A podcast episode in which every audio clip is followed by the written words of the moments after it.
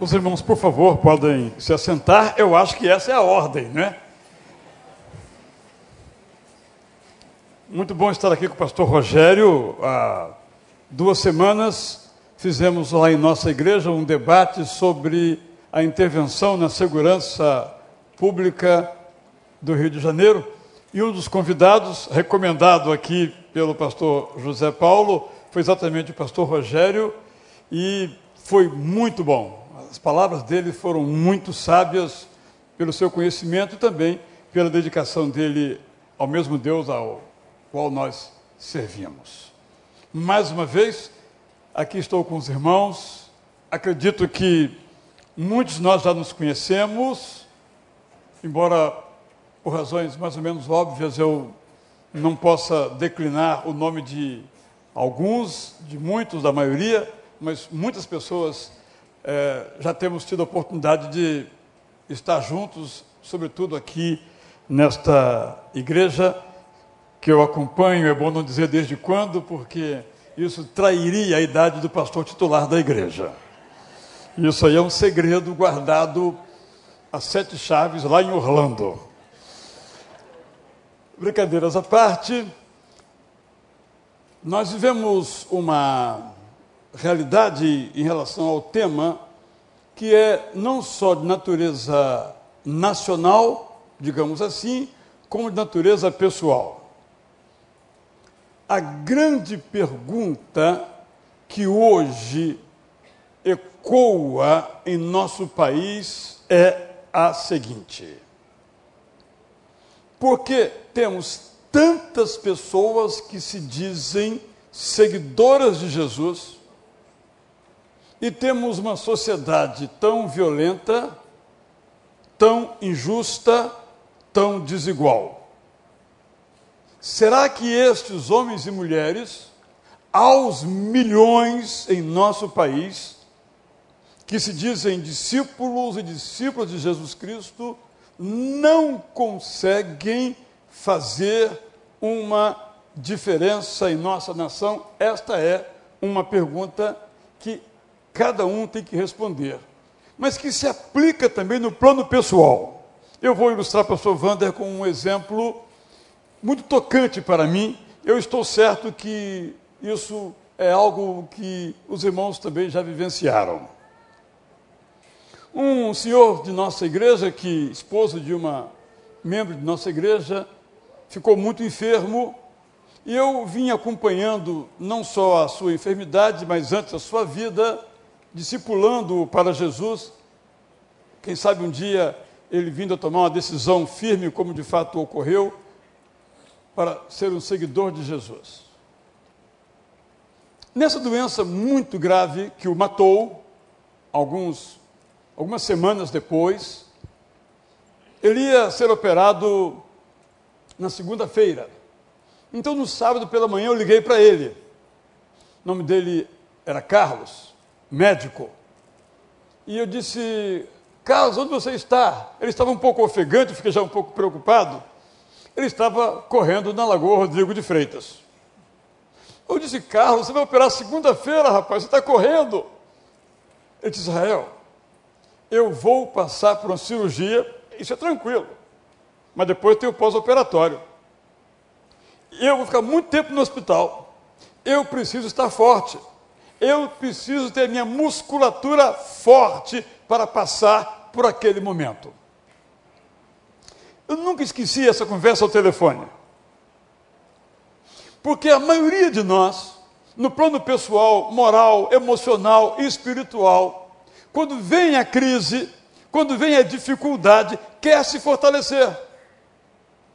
Impossível. Nós temos que nos fortalecer antes.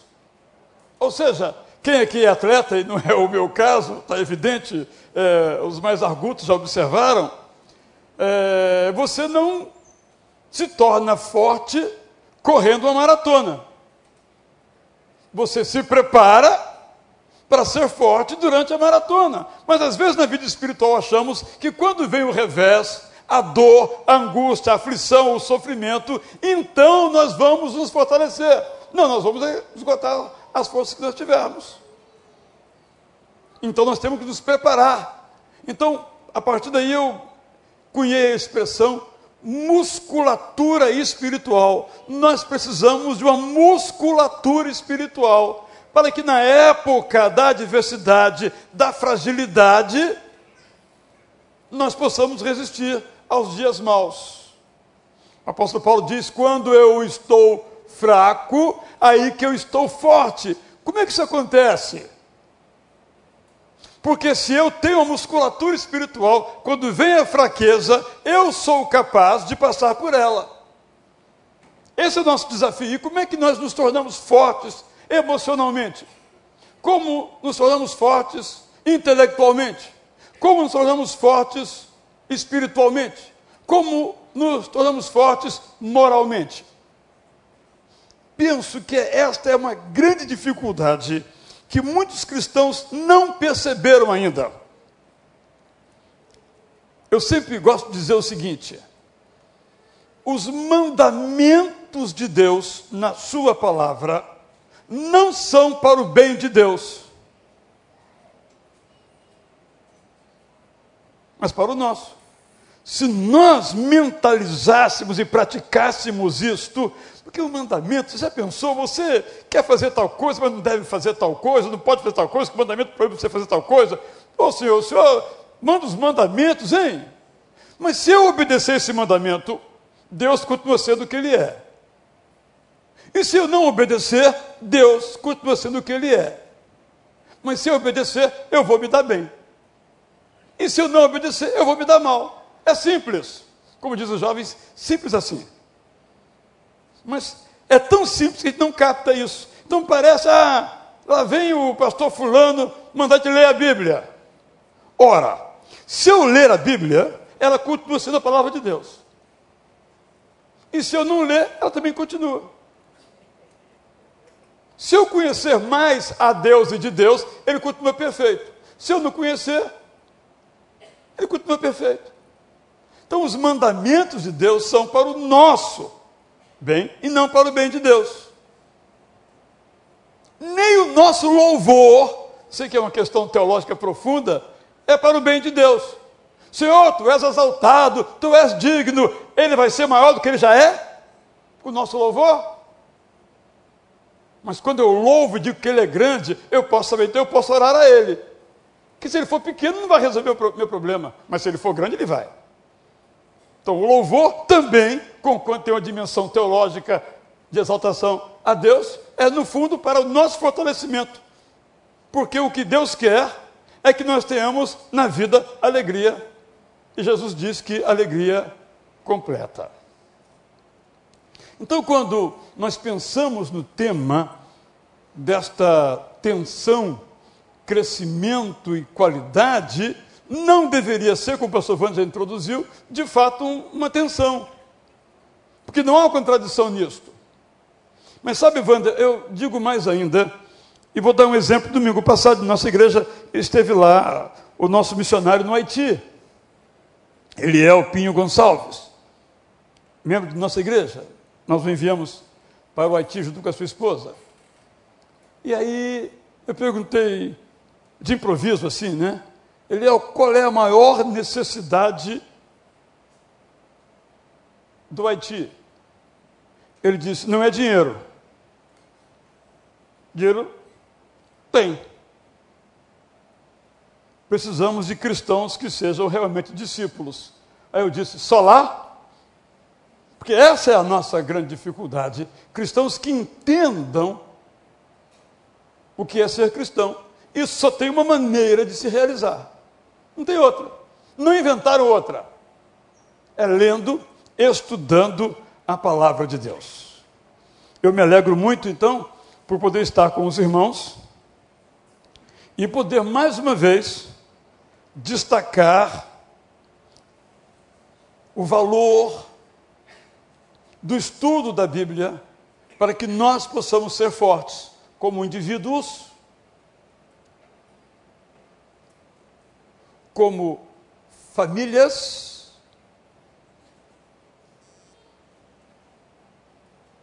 como nação.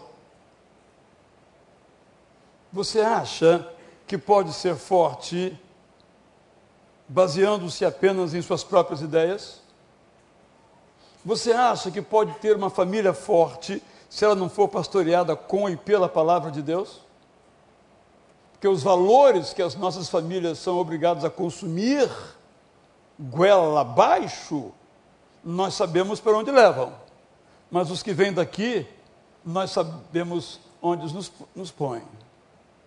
Nós achamos que podemos construir uma nação como nós queremos, sem esse desânimo total com que nos encontramos como nação, se não pela palavra de Deus? Mas só que esse discurso nosso, nós temos que pessoalmente nos organizar, e se nada mais do que eu disser aqui, por isso digo logo no começo, eu vou terminar falando isso, vou logo anunciar. Se este congresso, para além das ideias aqui apresentadas pelos que vão me suceder, brilhantes expositores, levar você a continuar sendo um leitor, uma leitora da Bíblia, esse é o objetivo do congresso. Porque se você for um leitor, uma leitora da Bíblia, o resto vai acontecer.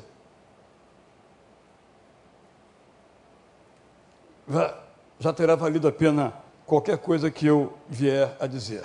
Os irmãos sabem, a maioria que sabe, que eu sou o autor dessa Bíblia aqui. Perdão, corrigir, né? O autor é Deus, né? Mas as notas devocionais são escritas por mim.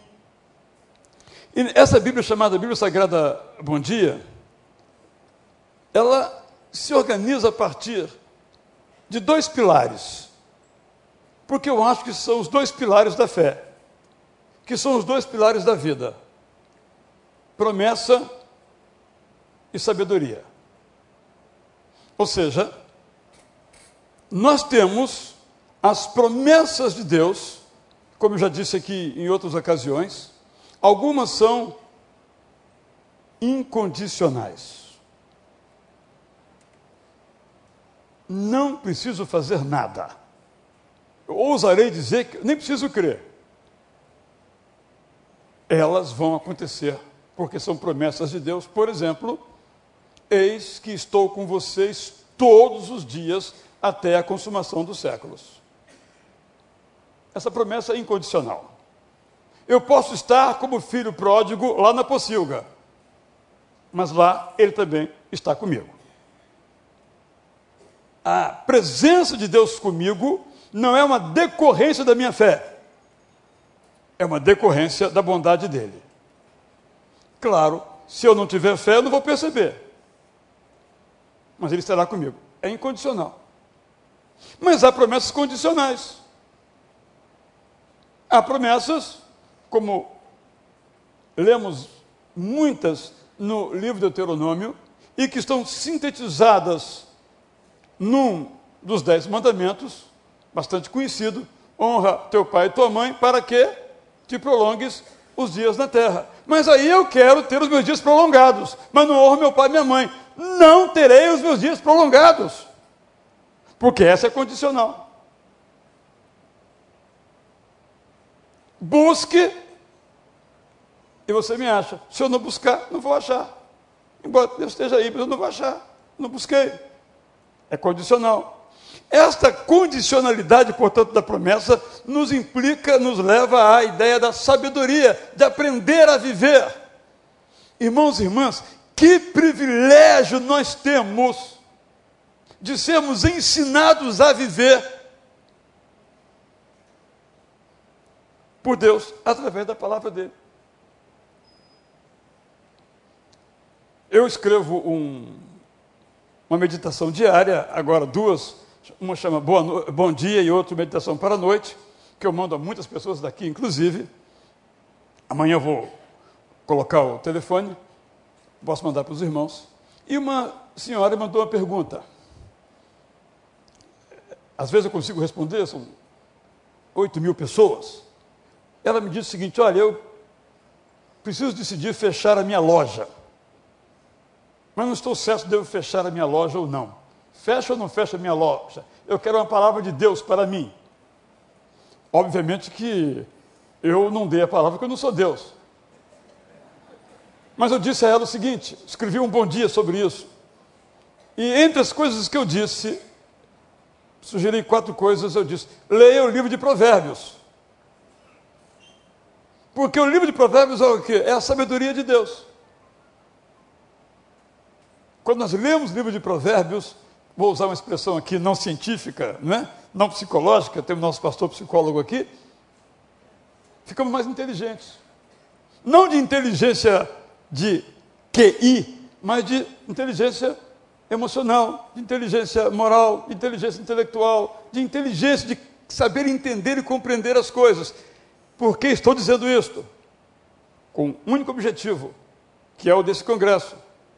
Leia a Bíblia. Mas essa ordem, instrução, esse convite não se aceita com os lábios.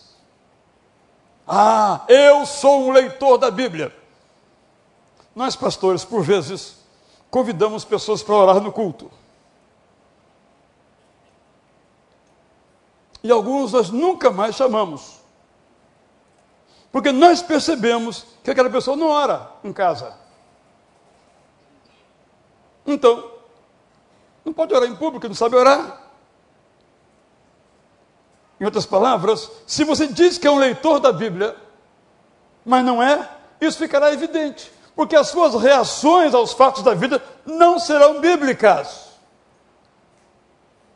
Por exemplo, ou as promessas para você na situação A ou B não lhe virão à cabeça, porque você não leu. Quer ser forte? Leia a Bíblia. Quer crescer? Leia a Bíblia. Quer conhecer mais de Deus? Leia a Bíblia. Ah, se Deus, eu estou com um problema, se Deus aparecesse para mim aqui agora e me dissesse o que fazer, eu faria. Não faria. Você não reconheceria. Você não conhece. Mas se você ler a Bíblia, ele não vai aparecer. Porque ele já apareceu, está aqui, ó. Todas as decisões que temos para tomar já estão aqui orientadas. Que conhecer. Então, eu digo isso como um convite a que você, então, é o modo como eu vou terminar. Só estou começando organize a sua vida para ser um leitor, uma leitora da Bíblia. Cada vez mais, o nosso tempo é menor. Parece que 24 horas não são 24 horas, ou se, se são 24 horas, não são de 60 minutos, parece que tem menos tempo. Hum, é porque nós queremos fazer mais coisas, só que não cabe. Só tem 24 horas. Aquele negócio do banco 30 horas, aquilo é cascata, não existe. Só tem 24 horas no dia. Como é que eu faço com essas 24 horas? Ah, o mais importante da minha vida é ter comunhão com o Senhor por meio da oração e da leitura da Bíblia. Aí eu pego aqui a minha agenda eletrônica. Aí está aqui. É, ficção. Sete horas, acordar. Oito horas entrar no trabalho. Meio-dia almoçar. Seis horas voltar para casa. Sete horas ver televisão. Oito e meia o jornal. Onze horas dormir. Leitura da Bíblia e oração. Não tem. Mas o meu discurso, não, claro. O crente, o servo do Senhor, a serva do Senhor é aquele ou aquela que lê a Bíblia e ora. Mas tem que estar aqui na, na agenda. Se não tiver, se essa agenda é verdadeira, se ela retrata nossa vida, tem que estar aqui. É isso que estou dizendo. Nós temos que pedir a Deus que nos dê sabedoria para ir além das nossas palavras. Então, as coisas vão conosco acontecer. Atos, capítulo 1. Atos, que será o livro estudado aqui ao longo dessa semana, nós encontramos aquilo que se chama de prólogo, ou prefácio, ou palavras introdutórias, ou introito, ou introdução, como você quiser chamar, nos versículos 1 a 5. Eu vou ler na linguagem de hoje, Você pode acompanhar em sua versão ou eventualmente em alguma outra. Prezado Teófilo, no primeiro livro que escrevi, contei tudo que Jesus fez e ensinou, desde o começo do seu trabalho até o dia em que foi levado para o céu. Antes de ir para o céu, ele deu ordens pelo poder do Espírito Santo aos homens que ele havia escolhido como apóstolos. Depois da sua morte, Jesus apareceu a eles de muitas maneiras durante 40 dias, provando sem deixar dúvida nenhuma que estava vivo. Os apóstolos viram Jesus e ele conversava com eles a respeito do reino de Deus. Um dia, quando estava com os apóstolos, Jesus deu esta ordem: Fiquem em Jerusalém e esperem até que o Pai lhes dê o que prometeu, conforme eu disse a vocês. Pois de fato João batizou com água, mas daqui a poucos dias vocês serão batizados com o Espírito Santo. Que, que me chama, entre outras coisas, a atenção nesse texto? Guardem que já vou dizer. Eu sou editor, eu tenho editora, eu recebo livros para publicar. E evidentemente a maioria não é publicada. Quase nenhuma é publicada dos que me mandam. Então uma pessoa me escreveu, disse assim: a minha vida, uma vida de muitas provações e também de muitas vitórias pelo poder de Deus. Eu quero escrever um livro sobre isso. Eu perguntei: qual é o seu objetivo? Ah, o meu objetivo é glorificar a Deus. Eu disse, irmã, é muito vago, especifique isso. Eu quero contar a minha história. Falei, mas ninguém tem interesse por sua história. A sua história é a sua história. Só tem que pesquisar. Então faça um esboço e coloque os temas. E dentro de cada tema, a senhora pesquise. Não conte só a sua história, que só diz respeito à senhora. Ninguém vai ler isso. Por que estou dizendo isso? Porque não foi isso que Lucas que era cientista, no caso, ciência da saúde, medicina, fez. Ele tinha um projeto. E o projeto dele era escrever dois volumes, um livro em dois volumes. O primeiro volume, o Jesus, até a sua ressurreição e ascensão. E o segundo volume, a partir daí, o que aconteceu com aquele ou aquela que seguiu a Jesus, o surgimento da igreja e o seu desenvolvimento. Então ele diz assim: olha, Teófilo, Teófilo, que pode ser um termo genérico, amigo de Deus, ou pode ser uma personagem histórica, possivelmente sim, acredito que sim, era uma pessoa que tinha um nome chamado Teófilo.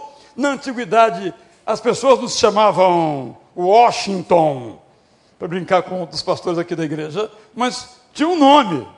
Paulo quer dizer pequeno, né? Por exemplo, o apóstolo, esse aqui é grande, o apóstolo, me refiro.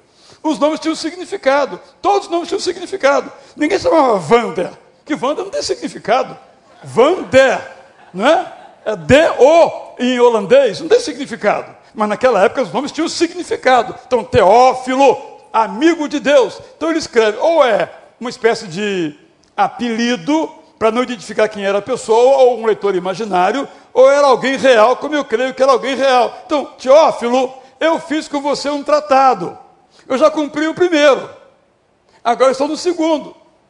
Como é que eu escrevi o primeiro? Eu pesquisei. Como é que eu vou escrever o segundo? Eu pesquisei. A Bíblia, meus irmãos, minhas irmãs, primeira lição da noite, é um projeto da revelação de Deus para nós. É disso que advém a autoridade da Bíblia sobre nós. É um projeto claro, definido de Deus para nós. O que é o Antigo Testamento? Os 39 livros de Gênesis a Malaquias. são um companheiro, este livro, ou conjunto de livros, companheiro do povo. Por quê? Haveria momentos em que o povo não teria um sacerdote, mas teria a palavra de Deus. Haveria um momento em que o povo não teria um profeta, mas teria a palavra de Deus. Haveria um momento em que não haveria um rei, mas teria a palavra de Deus. É por isso que, todas as vezes, no Antigo Testamento, com Josias, com Ezequias, com Josafá, que acontece um avivamento ou reavivamento com o povo, depois com Neemias, foi a partir da leitura da palavra de Deus. Um reavivamento sem a palavra de Deus é mera emoção. É um show, é um espetáculo, é uma festa. Mas um reavivamento com a palavra de Deus é de fato algo que produz transformações profundas. Manda, Senhor, um avivamento para a nossa igreja no Brasil. Como é que é isso? Ah, manifestação de poder de Deus com curas? Não. Para curar, não. Precisa crer em Deus. Há muitas maneiras de fazer isso. O poder de Deus vem quando esta palavra se torna a nossa palavra. Então, se eu, se você queremos que Deus reavive a nossa vida, é através da leitura da Bíblia, porque é o projeto de Deus, é um claro projeto de Deus. E uma das provas disto que me encantam, que me deixam arrepiado, é o modo como esse livro foi preservado. Você conhece alguma outra coleção de livros antigos como a Bíblia? Não existe. Você conhece algum outro livro mais criticado, mais escrutinado, mais ameaçado, mais perseguido, na tentativa de desmoralizar do que a Bíblia? Não existe.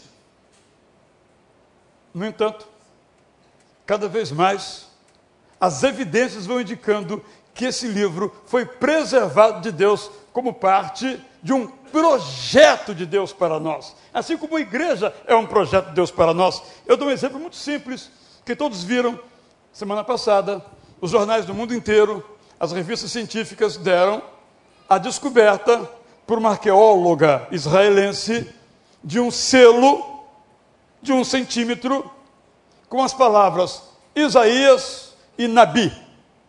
Isaías em hebraico, ia já achou complicado lá, e Nabi. Nabi é a palavra para profeta. E esse Eshaiá é o nosso Isaías. Por quê? Muitos críticos diziam que Isaías, que Isaías nunca existiu. Porque o pressuposto é muitas vezes o que está aqui não é verdadeiro. Foi inventado, alguém sentou no lugar e escreveu esse livro. Davi, Davi nunca existiu. Um autor inventou essa história para justificar a união do reino. Por isso, uma das maiores emoções da minha vida foi estando em Jerusalém, estarei lá agora, se Deus quiser, é, nesse mês ainda, no Museu Nacional, encontrar lá um, um tabletzinho, né, uma, uma tabuletazinha, em hebraico antigo, escrito Casa de Davi. Silêncio total entre os críticos. Bom, é, Davi existiu, mas Salomão não. Mais ou menos assim, não é? Então, a cada prova que vai aparecendo, mas a, o outro não existiu. Aí aparece, bom, é, realmente esse aí não dá como contestar, não é? Mas. Há um documentário que eu citei da outra vez aqui, muito interessante, é, sobre Antigo Testamento. E o narrador, que é o, o filmmaker, ele entrevista um xará meu chamado Israel Filkenstein, um arqueólogo judeu agnóstico, não crê em nada, mas é judeu. E aí ele diz que, de fato, as narrativas bíblicas não são confiáveis. Aí o filme mostra ele celebrando a Páscoa com a sua família. Espera aí, como é que você. Ele disse que não houve a Páscoa, é, não houve a saída do povo é, de Israel do Egito, logo não houve a Páscoa, mas ele celebra a Páscoa? Não. É, a fé é uma coisa, agora a, ciência é outra coisa. Aí ficou todo enrolado porque não tem explicação. Ou existiu ou não existiu. Eu vou abordar agora isso em segundo lugar, mas eu quero só repetir esse aspecto aqui, que a Bíblia é, para usar um termo que os presbíteros gostam muito, é um meio de graça.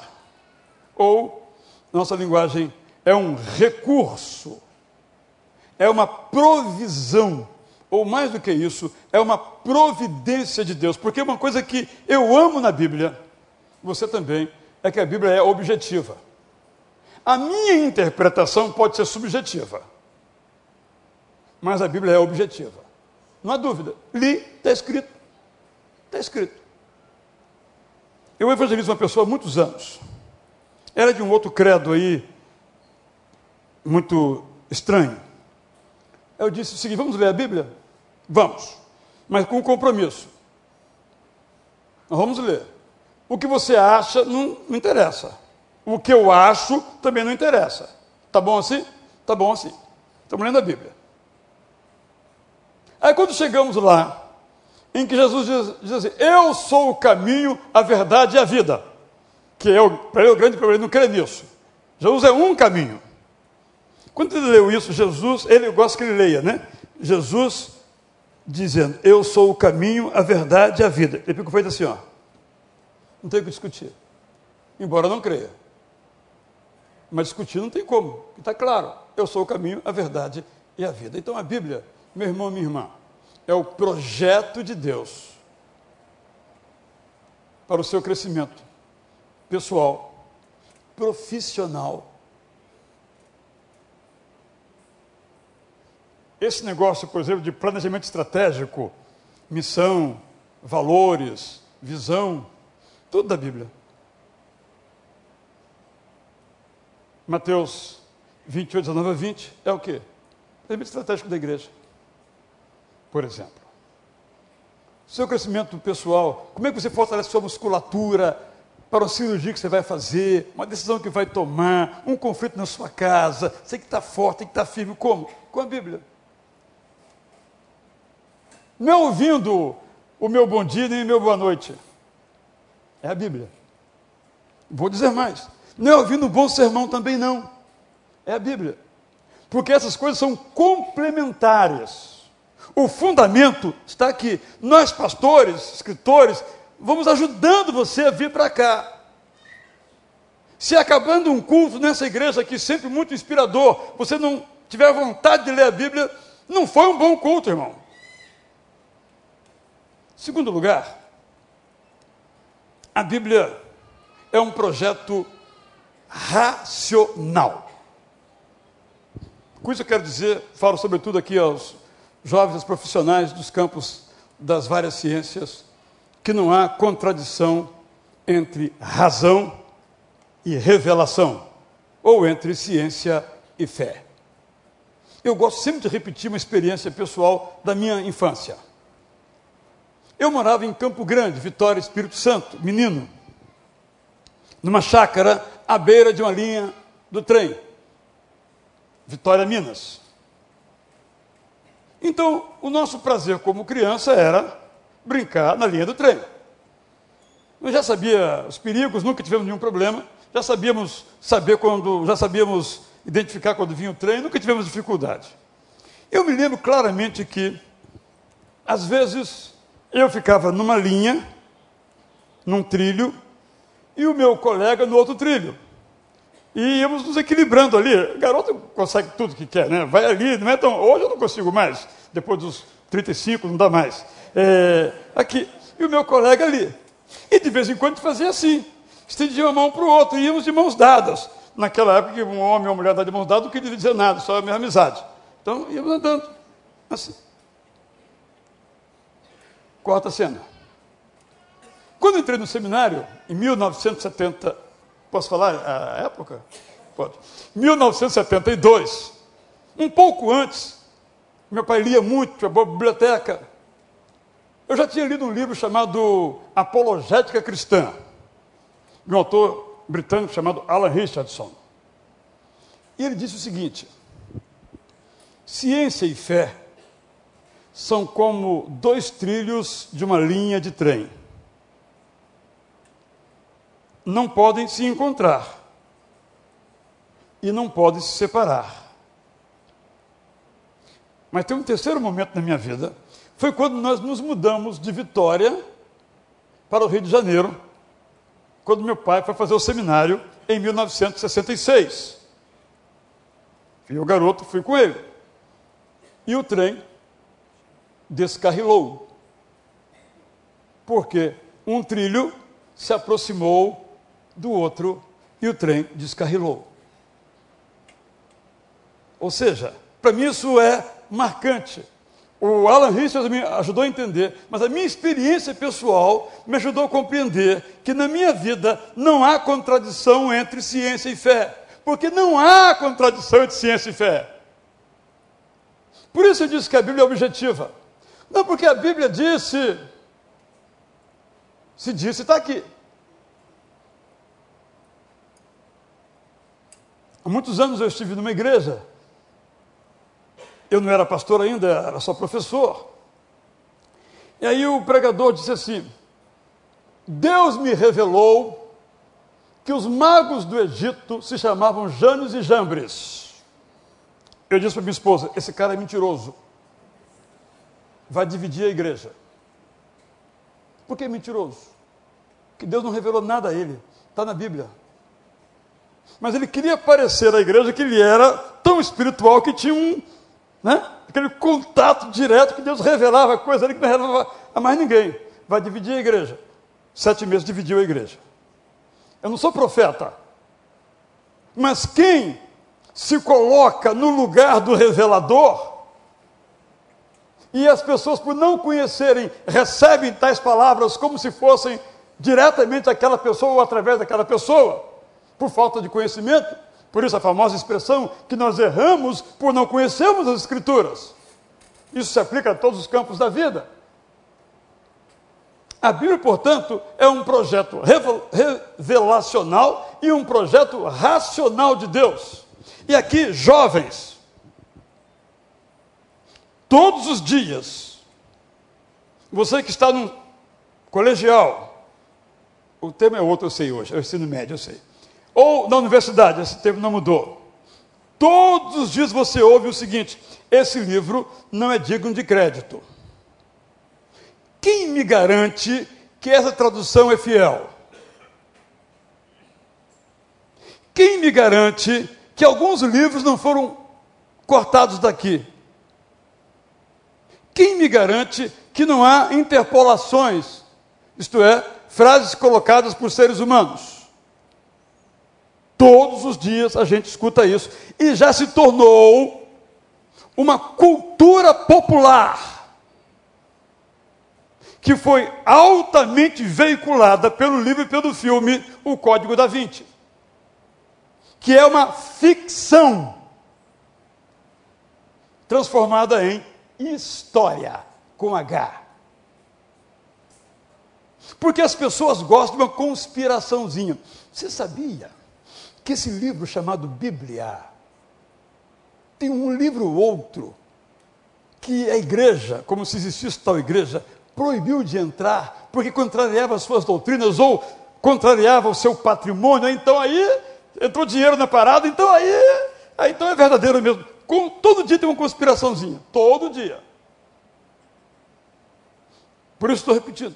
Esse livro é um projeto racional de Deus, demonstrado pela preservação, até hoje está aqui intacto, e pela sua verdade objetiva. Nós não precisamos que a ciência comprove os fatos narrados pela Bíblia, mas que é uma inspiração, é. Que é uma alegria, é. Vivi um dos grandes momentos da minha vida de alegria quando no Brasil houve uma exposição dos manuscritos de Qumran. Talvez alguns aqui tenham ido, foi acho que na Biblioteca Nacional, em que cópias, que depois eu fui lá no Museu do Livro em Israel e vi, do livro de Isaías, preservadas antes de Cristo e descobertas em 1948, colocadas numas cavernas, num lugarzinho às margens do Mar Morto, chamado Qumran. Vou lá de novo agora, se Deus quiser. E aí eu fiz um teste com a nossa igreja. Eu peguei um desses textos de Isaías, como preservado em Qumran, em hebraico, peguei a tradução para o inglês, não sou tão hábil assim no hebraico para traduzir direto de lá, traduzi do inglês para o português. E disse, irmãos, abram aí Isaías X. Não lembro qual texto que eu li agora. Eles abriram. Acompanhe a leitura que eu vou fazer, não disse qual versão. Aí li. Os irmãos notaram alguma diferença entre aquilo que eu li e o que os irmãos têm na sua Bíblia? Ah, uma palavrinha aqui, diferente daquela, um sinônimo, uma sequência das palavras, mas é a Bíblia, completamente uma outra versão. Qual foi a sua versão? Bom, a versão dos essênios, um século antes de Cristo. Esta é a palavra de Deus. Portanto, digna, absolutamente digna de crédito não dê crédito a essas bobagens conspiracionistas de que esse livro não é digno de crédito. Essas palavras que não são dignas de crédito. E não é isto uma afirmação de fé, quero deixar isso bem claro. É uma afirmação racional. Porque é evidente, meus irmãos, se esse livro aqui, uma página qualquer, ou uma linha qualquer, não conferisse com as cópias disponíveis, já estaria desmoralizado. Ah, mas nós não temos os originais da Bíblia. Isso é verdade, não temos mesmo. Mas nenhum outro livro na história da humanidade tem manuscritos ou cópias mais próximas do original do que a Bíblia. Os livros dos grandes filósofos gregos tem mais de mil anos a distância entre a sua produção e a cópia mais conhecida, mas ninguém questiona. Ninguém questiona se a República de Platão foi realmente feita por Platão, se confere com o que Platão disse. Mas tem mais de mil anos a primeira cópia disponível com o possível original. De fato, nós não temos o original. Por que não temos? Aí eu digo o seguinte: não temos por enquanto. Estão descobrindo coisa a cada dia. Se lembra quando Paulo diz que leia essa carta? Que carta é esta? Ah, meus irmãos, já pensou um dia que em alguma biblioteca se descobre essa carta, só que a carta são várias, é um pergaminho ou um papiro grande, se descobre isso? Aí tem uma pergunta: vamos colocar na Bíblia ou não vamos colocar na Bíblia? Não, não vamos colocar na Bíblia. Mas que vai ser muito inspirador, vai ser muito inspirador. E vai calar a boca de muita gente, vai calar a boca de muita gente. Como descobrir que Davi existiu, que Isaías existiu, que Ezequias existiu, cala a boca de muita gente. Quando você vai a Israel, por exemplo, você entra na cidade dos Jebuseus e caminha pelo túnel que Ezequias construiu. E os arqueólogos vão reconstituindo e mostrando como é que conseguiram com a tecnologia da época, não sabemos, mas que isso aqui é real, é, é real e está datado o período em que aquilo foi construído. E está lá até hoje, a água corre lá. Eu já molhei meu pé nela. Ou já escutei o barulho, às vezes quando está um pouco mais baixo, ou já quase caí da lama desse túnel que vaza para os lados. Feito sete séculos antes de Cristo. Então eu estou destacando esse aspecto aqui. Porque a gente fica, os jovens, né? Meio com vergonha, né? desse livro que parece que não é bem assim, entendeu? Esse livro aqui, o, deram uma, uma inventada aí, entendeu? Para justificar uma doutrina A, B ou C, o ou B ou C, sei lá, esse livro aqui não é melhor, né? Vai...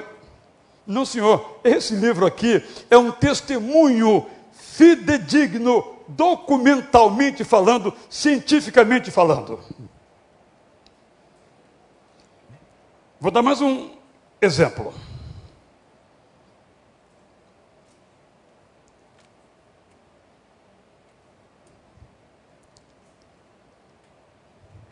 Quando. É uma história, para mim, é, é, é, tocante. Por isso que eu tenho que é, fazer uma pausa, assim, embora possa não lhe parecer. Mas quando Raquel, a esposa de Jacó, foge da casa do seu pai, Labão, né? Ela foge com suas obviamente, largas roupas femininas, sentada num camelo, e o pai dela persegue a família e diz: roubaram o padroeiro da nossa casa, ou ídolo do lar, hoje padroeiro. É a mesma ideia. Está com você, Jacó? Não, não está comigo. Então está com Raquel. Não, não está comigo. Raquel tinha pegado o ídolo, o padroeiro da casa, e colocado sob as suas pernas e o camelo. Quando parece que tentaram dar uma futucada para saber, ela diz, estou menstruada. O humor bíblico é incrível também. E nos tocou mais no assunto. E ela levou para nova casa dela, o padroeiro da sua família. Por que estou dizendo isso? Porque os estudiosos não bíblicos, estudiosos da Mesopotâmia antiga, descobriram que todas as casas tinham o seu Deus do lar. Hoje, padroeiro. Todas toda a Mesopotâmia, isto é, aquela região, era prática religiosa de cada casa ou clã ter o seu Deus, ou protetor, ou padroeiro. E uma das evidências de que isso era prática comum é o relato bíblico. Mas agora de fora para dentro, não da Bíblia para a cultura mesopotâmica, mas da cultura mesopotâmica para a Bíblia. É uma das evidências, uma das provas que isso estava disseminado em várias regiões. Portanto, estou só querendo reforçar isso, porque eu lido, pastor Wanda, os pastores aqui com os jovens, e as perguntas são sempre na mesma direção, uma ideologia formada para desmerecer a autenticidade ou fidedignidade do livro bíblico. Terceiro lugar, primeiro, a Bíblia é um projeto revelacional de Deus. Segundo, é um projeto racional de Deus. Passa pelo crivo da razão, da pesquisa, do escrutínio, da investigação, da dúvida científica. Terceiro, é um projeto inspiracional de Deus. É para nossa inspiração. Para que as promessas contidas neste livro tragam luz para os nossos passos e vigor para o nosso coração. Contém história, contém ciência, contém filosofia, contém poesia, mas, sobretudo, estão enfeixados em um livro, reunidos esses recursos todos num livro único, para nos inspirar, para que nós possamos viver melhor. A Bíblia é um repositório de promessas e uma escola de vida. É esperança e vida. Meu desafio final, então, é este.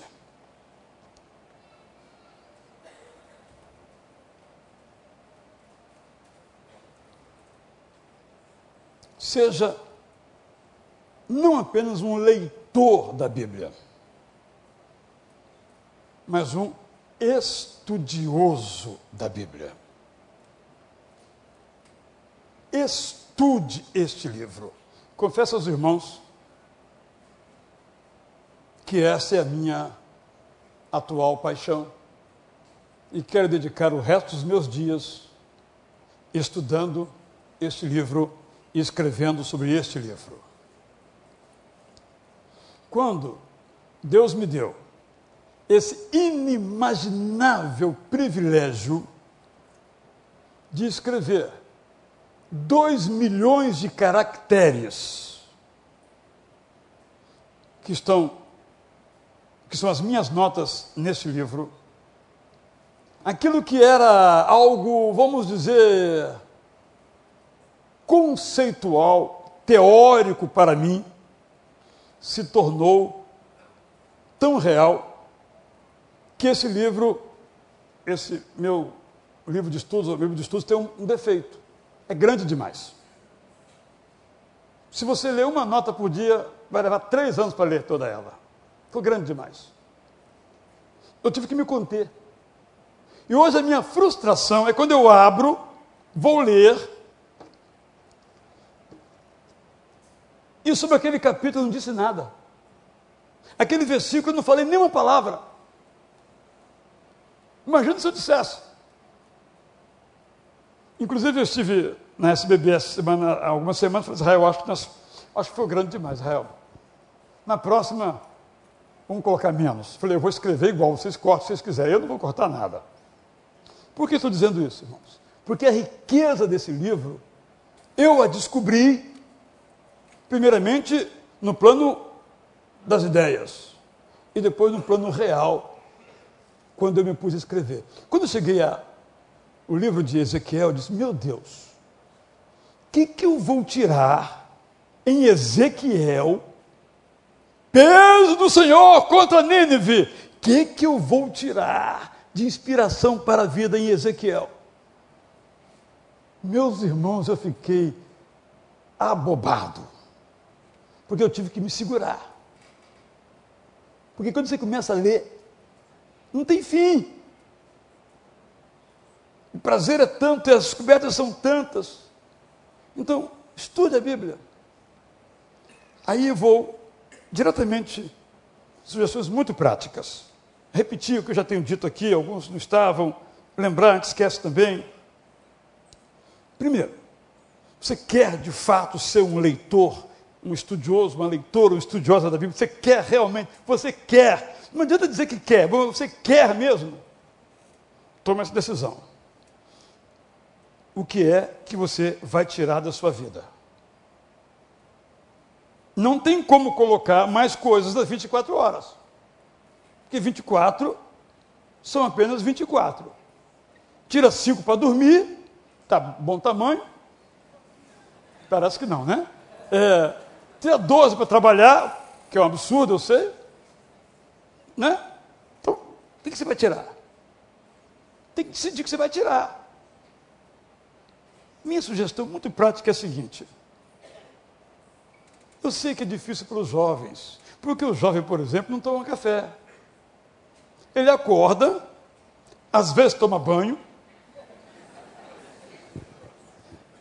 se arruma, de, se arruma, nem pintei o cabelo, se arruma, passa no geladeiro, pega um iogurte, ou um, sei lá, uma chocolatada qualquer, põe na mão, o pente na outra mão, o celular aqui no bolso, né? É o padrão da juventude, e vai em direção ao seu meio de condução, seja o ônibus, metrô, que, ou carro, seja o que for. E vai, com a mão ele penteia o cabelo, com outra mão ele toma o todinho, desculpe a propaganda aqui, depois eu vou receber lá os direitos autorais, ou um iogurte, qualquer outra coisa. Esse cara não vai ler a Bíblia. Ou essa pessoa, não importa a sua idade.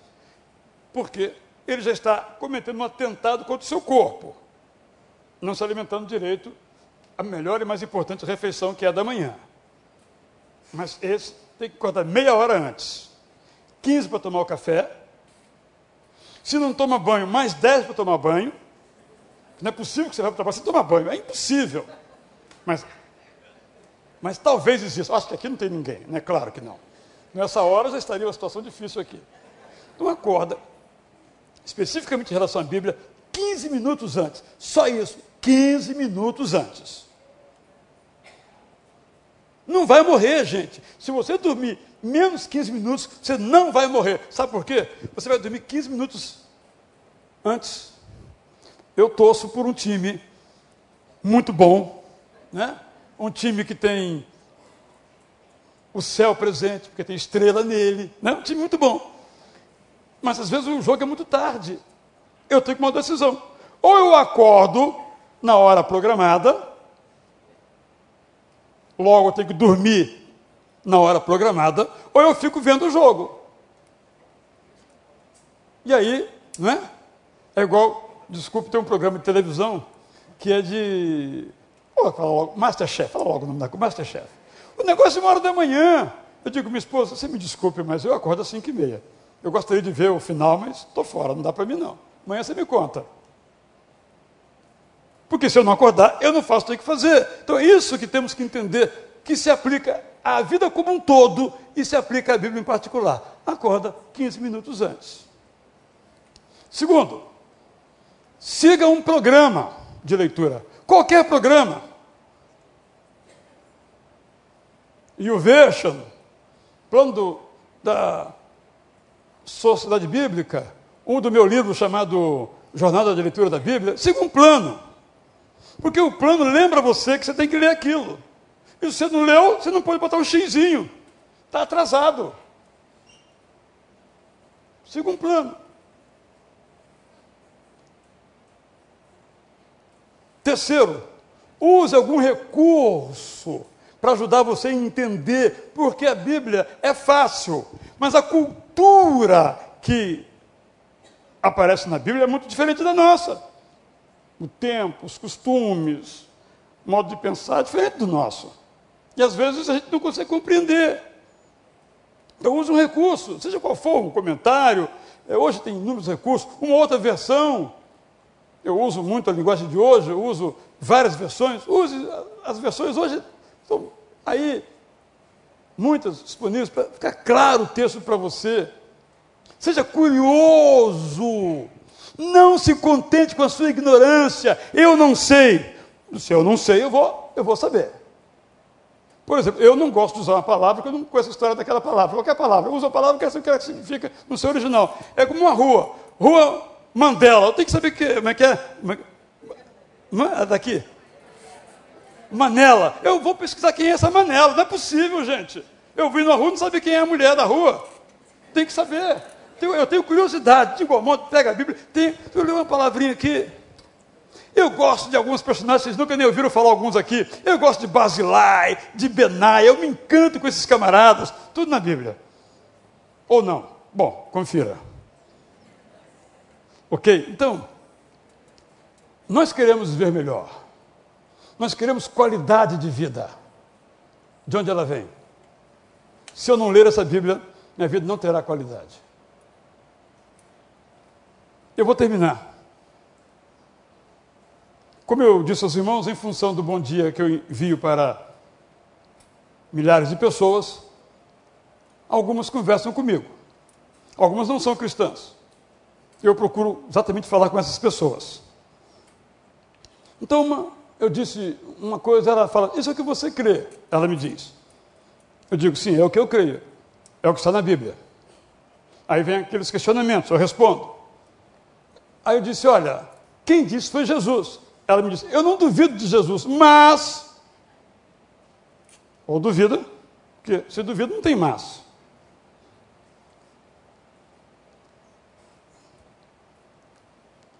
Quando Paulo escreve a Timóteo, ele fala assim: Tu, porém.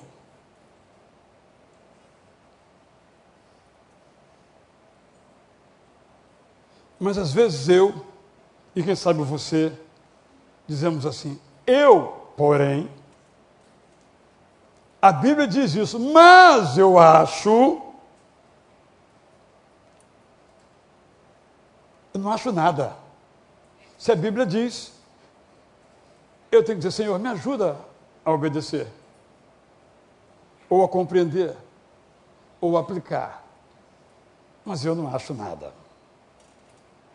Então, a Bíblia é a revelação de Deus, é o modo como Deus se mostra a nós, o que Ele é, o que Ele faz, de modo claro e objetivo. A Bíblia é um projeto racional, porque não há contradição entre ciência e fé. Eu mostro isso no meu livrinho chamado No Princípio Deus. Terceiro, a Bíblia é um, um projeto inspiracional de Deus, para que aquela promessa de Jesus, eu vim para que vocês tenham vida e vida abundante se realize através do conhecimento de Deus, que vem através do conhecimento das Escrituras. Vamos ler a Bíblia? Vamos estudar a Bíblia? Vamos aplicar a Bíblia em nossas vidas? Assim seja. Amanhã vamos tratar de uma outra dimensão, que é a dimensão da moralidade contemporânea diante da Bíblia. Não a dos outros, mas também a nossa. Orem por mim, para que Deus me inspire. Obrigado.